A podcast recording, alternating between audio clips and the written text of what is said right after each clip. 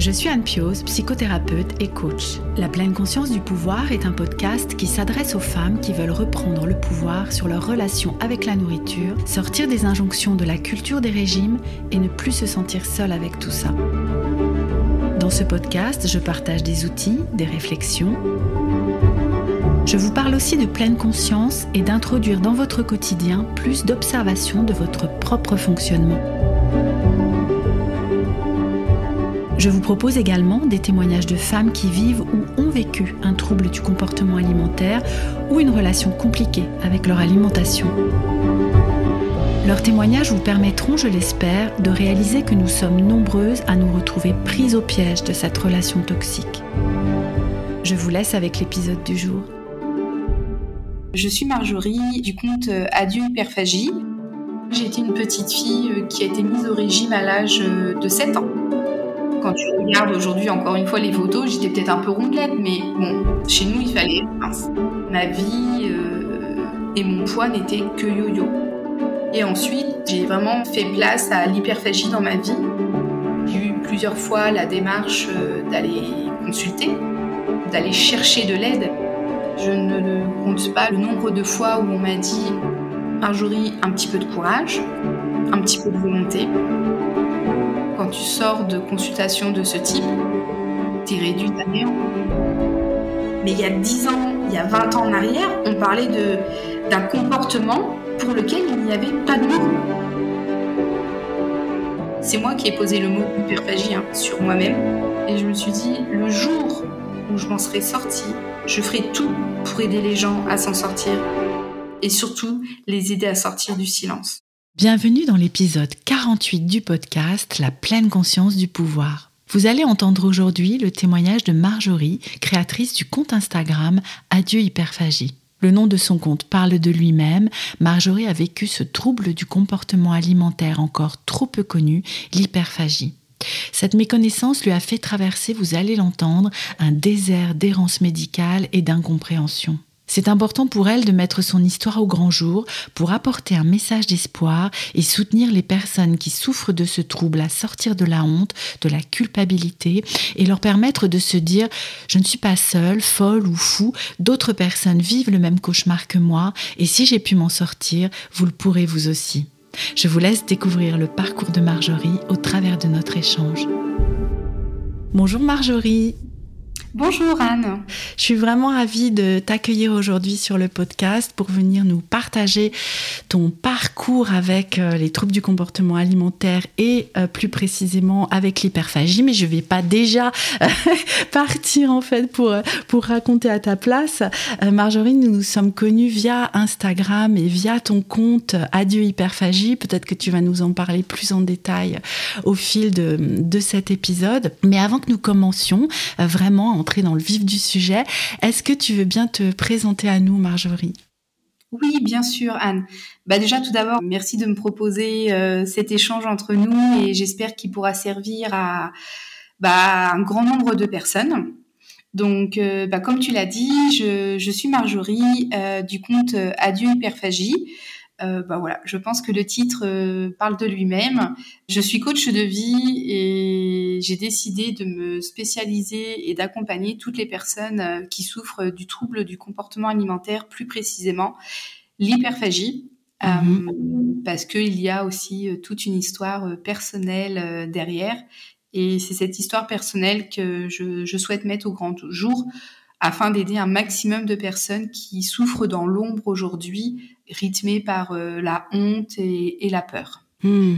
Oui. Est-ce que tu, es d'accord pour dire, parce que et Émilie, euh, qui a été aussi une des personnes qui a, qui a témoigné sur le podcast euh, au sujet de l'hyperphagie, disait qu'il y avait finalement peu de, de témoignages et que c'était, est-ce que ce serait pas le trouble du comportement alimentaire le, moins connu ou le plus caché ou enfin après je je sais pas hein, si c'est le plus le plus mais tu as tout dit c'est un trouble du comportement alimentaire qui aujourd'hui peu connu voire mal connu et surtout sous-diagnostiqué. Oui, c'est ça, parce que euh, en fait, et, on va y venir euh, tout au long de l'épisode, j'imagine, mais euh, les personnes ne, se rendent pas compte que finalement c'est un trouble, euh, que, que c'est pas normal, que enfin.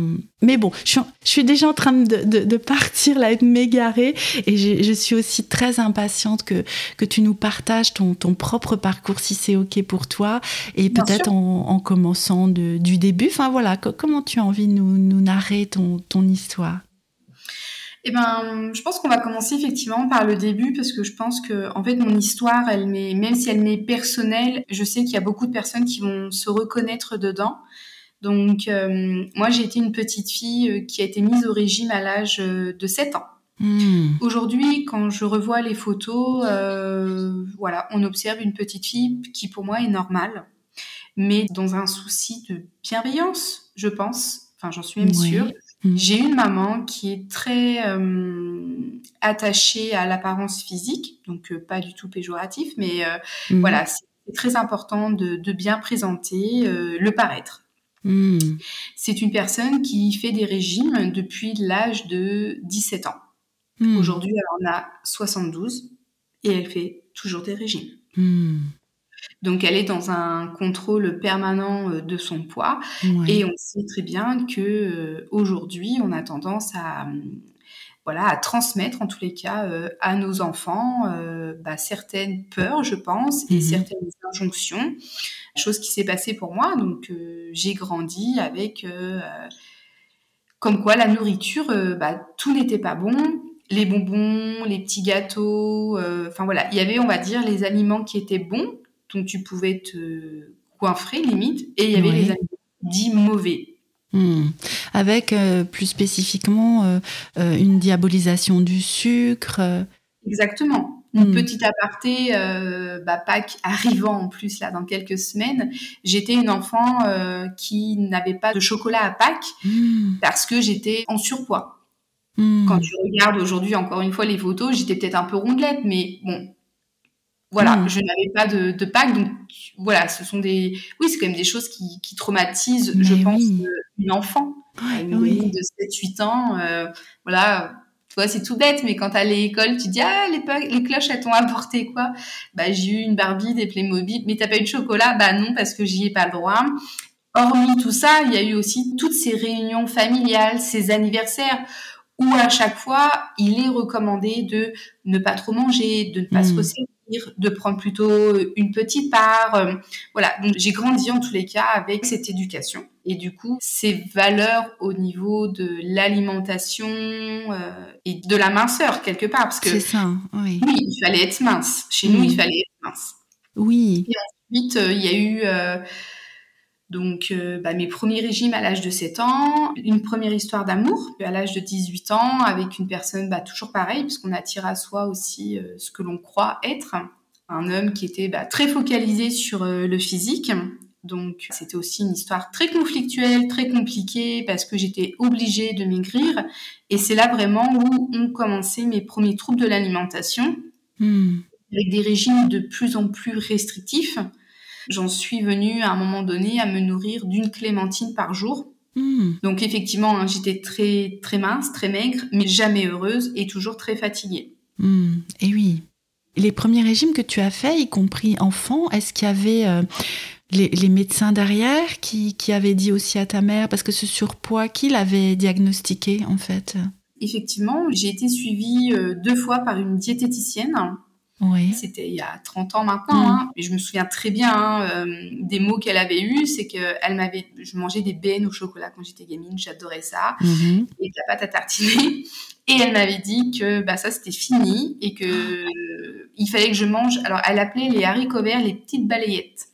Toi, c'est, ah. je te dis, c'était il y a 30 ans, mais c'est comme si c'était hier. Ah. Et je devais manger ces petites balayettes pour balayer le BN que j'avais mangé. Non. Et si je ne, ah, si, si, et si je ne mangeais pas ces petites balayettes, texto, elle m'avait dit, bah, tu garderas tes grosses fesses. Et j'avais, oh. oh mon dieu, mais j'avais pas des grosses fesses. En plus, j'insiste, mais j'avais pas des grosses fesses. Ben non. Ouais. Quelle violence, mon dieu. Mmh. Ouais bah, ça a été très violent, si bien que mes parents ont pris la décision de ne pas m'y ramener parce que mmh. c'était un peu hard, sincèrement. Mmh, mmh. Eh oui, ouf. Ils se sont dit, non, là, ça va peut-être un peu loin quand même. Mmh. Néanmoins, euh, étant dans la culture des régimes, elle avait toutes les astuces possibles. Alors, elle m'a fait faire évidemment tous les tests médicaux parce que ils étaient tous persuadés que j'avais des problèmes de thyroïde. Ah. Moi, j'étais juste une enfant qui avait juste besoin de grandir pleinement, de s'éclater, d'aller jouer, mm. et non pas une enfant euh, qu'il fallait restreindre de A à Z. Mm. Mm. Euh, bah, en fait, chaque invitation était un peu source d'angoisse et ben source de stress un moment de plaisir, en fait, était transformé en, euh, en angoisse. Tout ça, ça a fait vraiment le lit, en fait, de ce qui s'est passé par la suite. Et, et du coup, tu, tu, en étais rendu, hein, avant que je, je, te renvoie dans, dans le derrière, en fait, en arrière, à cette relation à tes 18 ans où il y avait vraiment un culte de la minceur de la part de ton petit ami, qui, du coup, toi, t'a amené euh, bah, dans une restriction euh, très, très stricte, une, une forme d'anorexie, tu penses? Ah oui, c'était de l'anorexie. Et euh, en fait, plus je maigrissais, plus il me disait qu'il m'aimait. Ah. Donc, je confortais l'idée que pour être aimé, chose qu'on m'avait inculquée déjà depuis une dizaine d'années, je devais être mince. C'est ça, c'était euh, couler dans le bronze en fait. Euh. Exactement. Donc ça, c'en est vraiment venu des injonctions et des croyances profondes ancrées au fer rouge en moi. Mm-hmm. Et ensuite, euh, donc avec cette personne, ça s'est terminé parce que c'était vraiment une relation quand même toxique, qui m'a fait beaucoup de mal et qui m'a déclenché énormément de problèmes de santé. Et bah, à partir de 25 ans, parce que ça a duré 7 ans, ça a été euh, une garde-robe qui allait du 36 au 44. Mhm. Ma vie euh, et mon poids n'étaient que yo-yo. Avec des grandes variations de poids, du coup Hmm. allant de 10 à 15 kilos.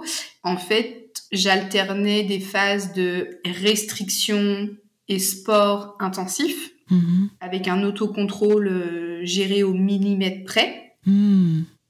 Ensuite, avec des phases où euh, bah, tu perds un peu les pédales, tout simplement.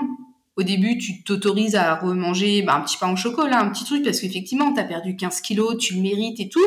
Et puis, en fait, bah, le cercle devient euh, très vicieux. Euh, c'est vrai que même là, en y repensant à chaque fois, ça quand je me replonge vraiment dans, ces souvenirs, je me dis que on s'en rend pas compte. C'est on grossit, on maigrit, on grossit, on maigrit. Voilà. Et puis on continue quand tu es en surpoids ou du moins avec un poids plus élevé à te dire t'as l'air malheureuse, mais faudrait que tu refasses un régime. T'étais quand même plus heureuse quand t'étais plus mince. Ce qui était vraiment le cas à l'intérieur de toi, tu te sentais plus heureuse?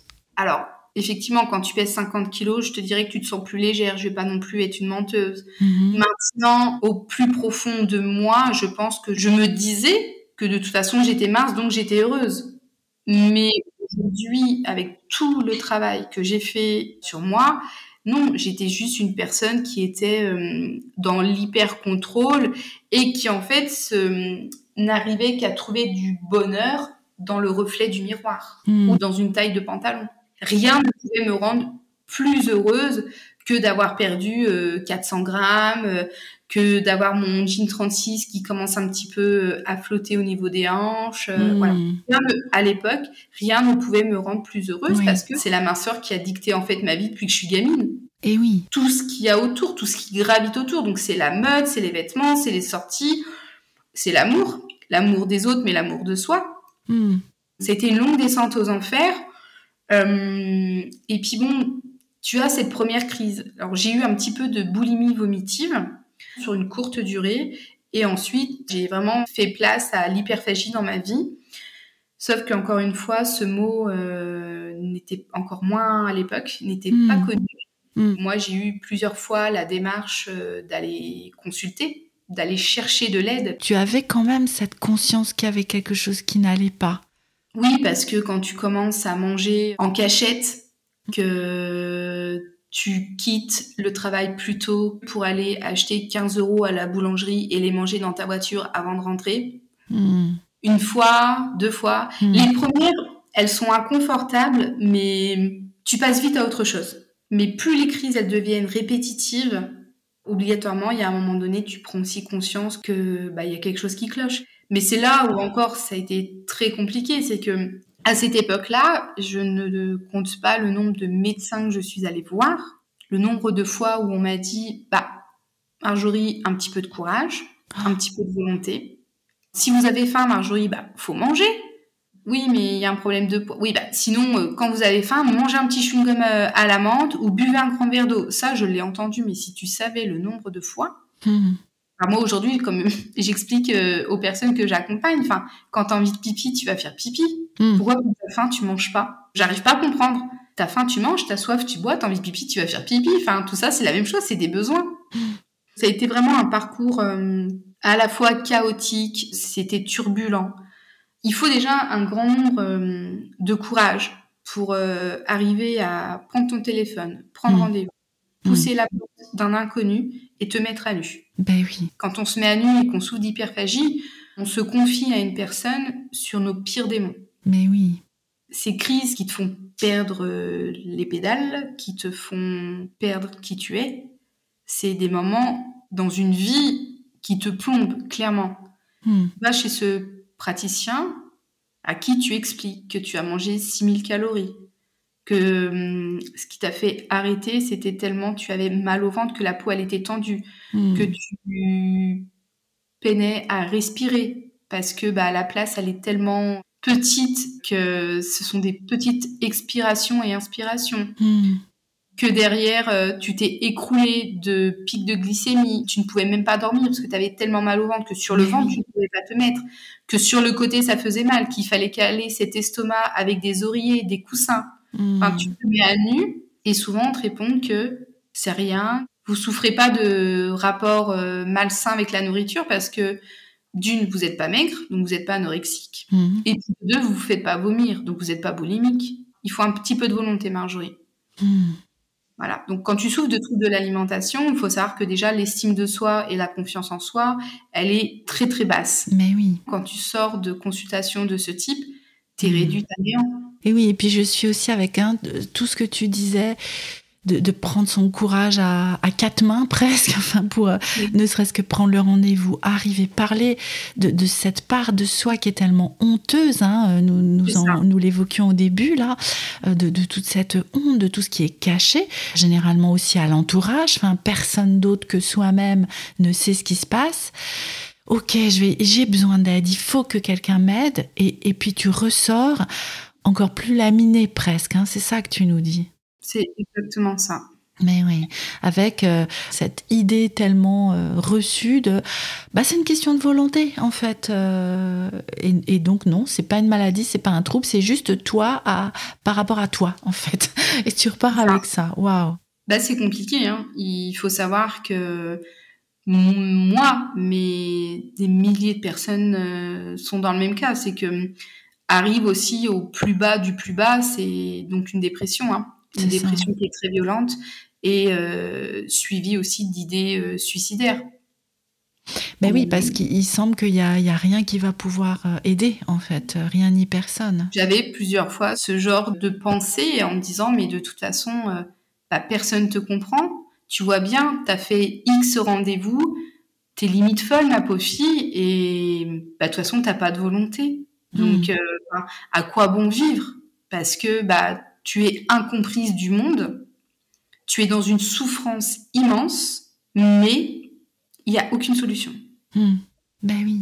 À l'époque, il n'y avait aucune solution. C'est ça. Et, et puis avec aussi euh, le fait de, de penser que tu étais seule à, à vivre ça, ou en tout cas que, que y tu connaissais personne d'autre autour de toi qui vivait la même chose. Ah bien sûr que non, parce que c'est pas connu, encore une fois, tu vois, Mm, c'est, on mm. parlait aujourd'hui moins, mais il y a 10 ans, il y a 20 ans en arrière, on parlait de, d'un comportement pour lequel il n'y avait pas de mots. Tu te rends compte, c'était mais un enfer.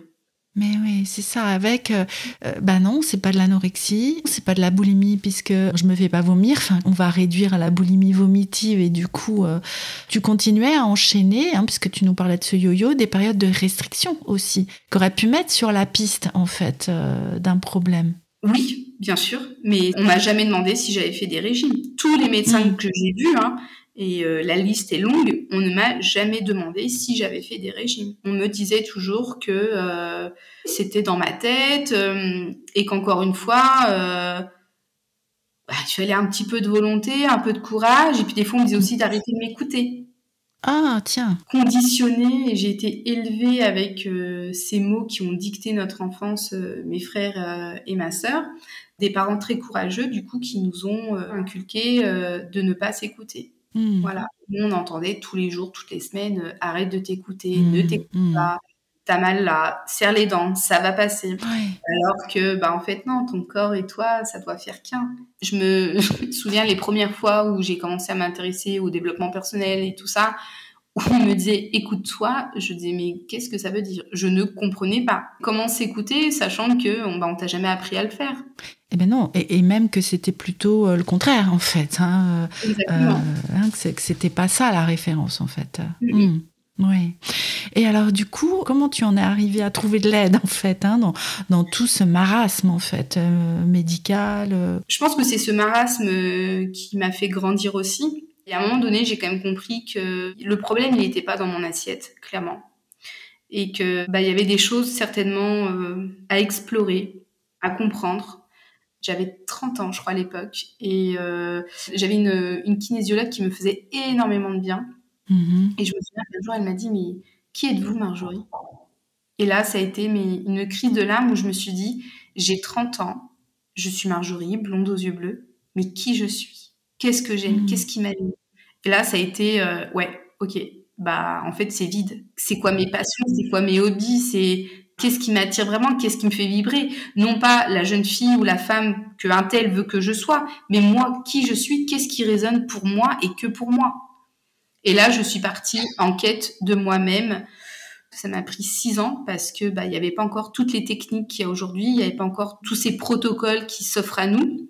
Et euh, j'ai beaucoup lu, j'ai beaucoup fait de recherches. C'est moi qui ai posé le mot hyperphagie hein, sur moi-même. Mmh, mmh. Et je me souviens être allée voir euh, dans la semaine qui a suivi mon médecin en lui disant Je sais, j'ai compris, je, je, sais de quoi je souffre. Mmh. Lui avoir dit que je suis d'hyperphagie et il ne connaissait pas lui-même. Et en fait, à chaque fois, ça a été des portes qui se fermaient, des autres qui se rouvraient. Mais je me disais toujours, Marjo, on est sur Terre, on a tous une mission de vie, c'est clair. Si cela t'est tombé dessus, c'est que tu es capable d'en faire quelque chose et de remonter la pente et de le combattre. Hmm. Comme quelque chose qui a basculé, en fait, qui, qui s'est transformé à cet endroit-là où ou, c'est reparti dans l'autre sens. Enfin, je sais pas, je fais des gestes là, on, se voit pas, mais, mais euh, tu vois, comme, comme un truc où, voilà, cette prise de conscience là que je vais en faire quelque chose. Exactement. Ça m'a pris du temps, je vais pas te mentir, parce que à 30 ans, je t'aurais jamais dit que j'allais changer de voie professionnelle et parce que là, il y a eu tout un parcours derrière tout ça. Je me disais non, il faut, il faut rien lâcher.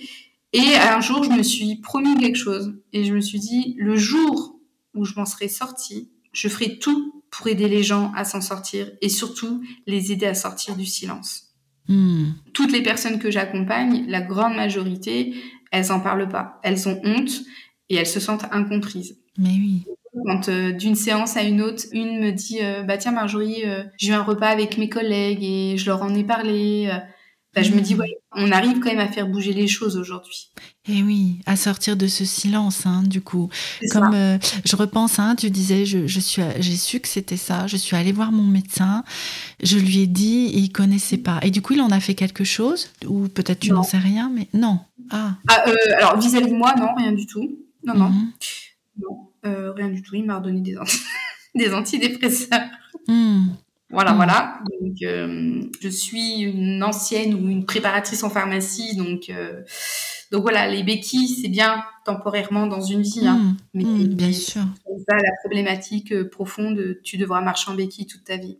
Oui, parce qu'il y avait eu quand même euh, le diagnostic de dépression. Hein, tu nous en parlais un petit peu avant, de là où ça t'avait emmené. Il y avait ce diagnostic-là, du coup un traitement euh, pour la dépression. Mais voilà, rien de plus n'avait été prescrit, pas de travail psychologique, c'était juste les médicaments. Les médicaments. Après, j'ai eu recours à quelques psychologues Mhm. Mais voilà, c'était pas les bonnes personnes. Des personnes qui connaissaient pas ce, trouble.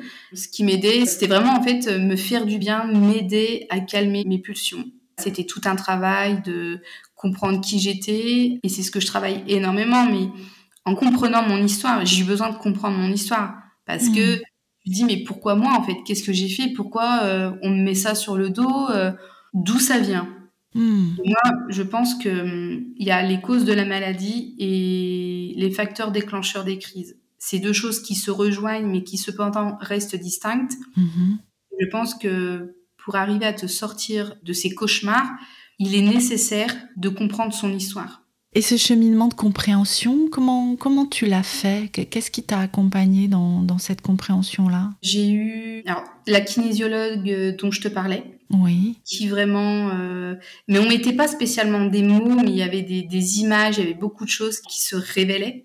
Hmm. Ensuite, j'ai eu trois coachs de vie. Ça, c'était plus sur la fin. Mais avec, on va dire qu'il y a eu un moment donné, j'avais un sac avec euh, toutes les connaissances qu'il fallait. Je, mais il me fallait de l'aide pour tout poser. Hmm. C'était un petit peu comme l'écolière qui a tout appris. J'avais un sac à dos avec plein de classeurs, plein de bouquins, plein de hmm. feuilles volantes. Et j'ai eu besoin qu'on m'aide, qu'on me pose et de pouvoir ranger tous ces dossiers. Hmm, de faire du tri. Exactement. Moi, j'ai fait beaucoup de séances de kinésiologie, des séances de soins euh, énergétiques, du yoga. J'ai commencé le yoga, tu vois. Et je me mhm. souviens le jour où j'ai commencé le yoga, on m'a dit ah mais je comprends que tu aimes le yoga. Euh, j'ai ah oui bah pourquoi? Bah c'est pour les gens dépressifs. Bon, d'accord. Et toi tu ça t'a aidé de quelle façon le, yoga? Ça m'a hum, permis de me poser, d'accepter le silence, chose que je fuyais mhm. avant. J'avais besoin d'être toujours entourée et dans le bruit. Et d'ailleurs, j'ai vécu longtemps à Paris et ça me rassurait. Hmm. Aujourd'hui, pour te dire, euh, je vis dans, limite dans les montagnes. Hmm. tu vois le chemin parcouru. Aujourd'hui, je vais apprécier de me poser sur notre terrasse avec euh, juste un thé et écouter les oiseaux euh, ou la nature. Hmm. Avant, c'était source d'angoisse pour moi parce qu'il fallait que je me retrouve avec moi-même. Mais j'étais une inconnue. Et c'est toujours inconfortable d'être avec une inconnue. Ben oui, parce qu'on est, on est très gêné d'être avec une inconnue, on ne sait pas quoi lui dire, hein, on ne sait pas comment entamer la conversation. Enfin, c'est, c'est un silence euh, épouvantable, en fait, euh, de soi à soi. Mmh, mmh. Et tu disais, alors juste euh, avant, que finalement, il y avait deux axes hein, sur lesquels il y avait besoin de travailler. Il y avait à la fois la compréhension de l'histoire et les éléments déclencheurs des crises, du coup. Est-ce que tu veux bien venir un peu plus là-dessus? Alors moi, j'ai eu besoin de comprendre qu'est-ce qui déclenchait mes crises chez moi comme beaucoup, ça a été euh, la fatigue, le stress, la frustration. Et c'est en travaillant aussi sur mes valeurs où j'ai compris qu'une de mes valeurs fondamentales, celle vraiment qui drivait ma vie, c'est la liberté. Et quand j'étais en pharmacie, j'étais dans un travail où j'étais enfermée, privée de ma liberté. Et j'avais souvent des crises au boulot, tu vois. Ah. Hmm. Donc c'est en comprenant aussi que cette euh, valeur qui est fondamentale chez moi, qui était non respectée, ça avait tendance à en déclencher parce que je me sentais pas libre et je me sentais pas moi-même. Hmm. Ensuite, la fatigue, je suis une personne qui a besoin d'avoir un certain nombre d'heures de sommeil. Hmm. Sauf que faut l'accepter. Moi, je l'acceptais pas parce que je voulais profiter à fond de mes journées et j'avais été aussi, encore une fois, élevée dans T'es jeune, lève-toi, fais ci, fais ça. Euh. Hmm. L'efficacité, la productivité. Exactement, et toujours sans m'écouter. Et on sait très bien que le sucre, mais c'est le premier carburant c'est lui qui va te donner le plus d'énergie. Donc, en fait, c'était juste normal aussi que mon corps, il m'en réclame. Eh ben oui. Et le stress, c'était pas évident chez moi de gérer mes émotions, bien évidemment, que je ne connaissais pas d'ailleurs. Hein. Et je pensais à l'époque qu'il fallait toujours être heureux. Que pour être hmm. heureux, il fallait toujours être dans la joie. Et en fait, hmm. au fil du temps, des années et encore de travail acharné, où j'ai compris que toutes les émotions sont nécessaires et qu'il n'y a pas d'émotions positives et négatives il y a juste des émotions agréables et des émotions désagréables. Et ça, c'est des choses que j'ai eu besoin d'accepter, qui aujourd'hui je retransmets. Et hum, il y a encore une phrase que je dis souvent, c'est hum, tout passe dans la vie. Que ce soit la colère, la joie, la tristesse, euh, l'excitation, il y a tout qui passe. Mm-hmm. Tout est toujours en perpétuel mouvement. Mm. Moi, ce qui me déclenchait mes crises, c'était le stress, la fatigue, la frustration. Ok. Mhm. Qu'est-ce qui aujourd'hui génère ça, ça, ça dans ma vie mhm. Et à l'inverse, qu'est-ce que je fais pour apaiser ces sentiments ou même pour les atténuer ou même les transformer? À partir de là, bah, tu te composes aussi une vie qui est plus en rapport avec tes besoins. Hmm, exact. Et, ce lien hein, euh, essentiel entre les valeurs et les besoins, du coup. Exactement. Hmm, hmm. Moi, je suis une personne qui a besoin de liberté. Mhm. Aujourd'hui, professionnellement, j'ai trouvé mon équilibre. J'étais une personne qui était souvent stressée, angoissée. Aujourd'hui, je mets en place des activités, des fréquentations mhm. qui font que je me trouve dans un contexte zen, agréable dans lequel je me sens en sécurité aussi. Hmm. La fatigue, je sais que j'ai besoin de me respecter. J'ai besoin de dormir. Donc si un soir je dois aller me coucher à 8h30 parce que je suis fatiguée, mais en fait c'est OK et je l'accepte. Et oui, on, en revient vraiment à ce que tu disais tout à l'heure de comment m'écouter moi en fait. Et, j'entends que tu as vraiment trouvé le canal là du coup hein, pour t'écouter, que ça a été un, long travail, un long processus, mais qu'aujourd'hui, mais tu peux entendre ce que ton corps te dit, ce que tes besoins te disent, et pouvoir y répondre, ce qui est une clé euh, fondamentale. Hein. Hmm. Je pense qu'il faut aussi, et ça, ça se fait par la suite, c'est la dissociation entre une crise et une envie. Hmm. Ou un excès de gourmandise, par exemple. Ce que, ce que tu veux dire, c'est de ne pas qualifier de crise euh, d'autres événements qui n'en seraient pas, c'est ça? Exactement. Hmm. Et je pense que quand on est sur le chemin de la guérison, bah, les crises, elles deviennent de plus en plus petites. Mm-hmm. Ce ne sont plus des crises, ce sont juste euh, une réponse à un besoin. Et après, on en avait parlé avec Alizé de Encore un pas. On a vraiment cette sensation que hum, l'hyperphagie, c'est comme une petite bille dans ta tête qui a une place plus ou moins importante. Et quand elle est toute rikiki et qu'elle fait dodo, c'est que c'est bon, t'es sur le bon chemin.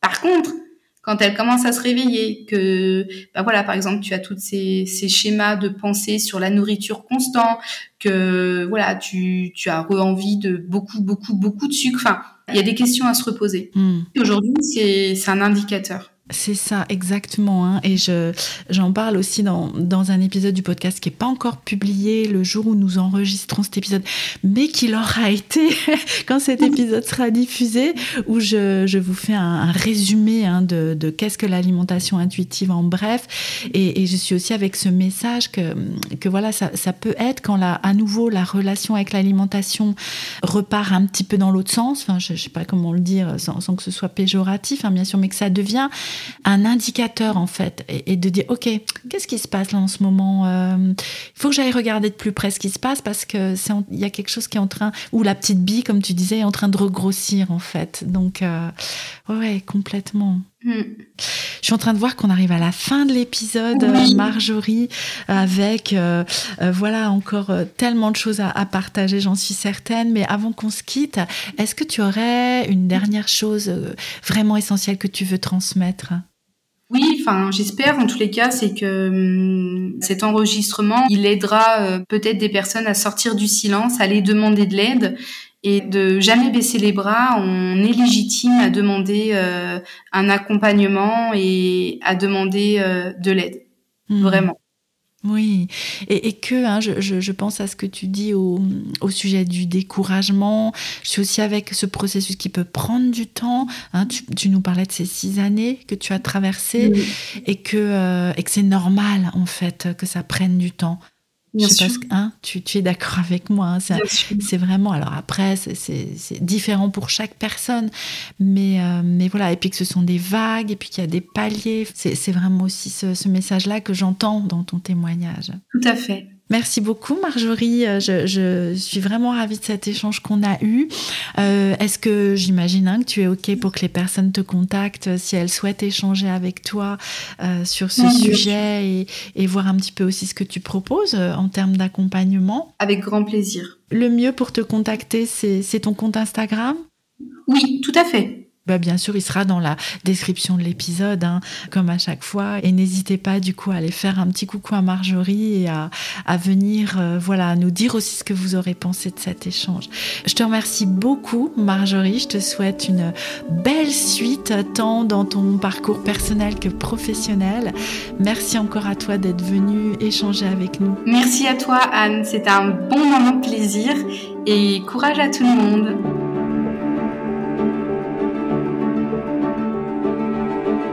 Voici à la fin de cet épisode. Merci d'avoir écouté le témoignage de Marjorie. Si vous souhaitez la contacter, n'hésitez pas à la rejoindre sur son compte Instagram Adieu Hyperphagie. Je vous mets le lien dans la description de l'épisode. Quant à moi, j'attends vos retours avec impatience et j'espère que ce témoignage vous aura aidé à vous dire que le chemin de réconciliation avec votre alimentation et surtout avec vous-même est bel et bien possible. N'hésitez pas à partager le podcast autour de vous et à vous y abonner pour ne louper aucun prochain épisode. À très bientôt.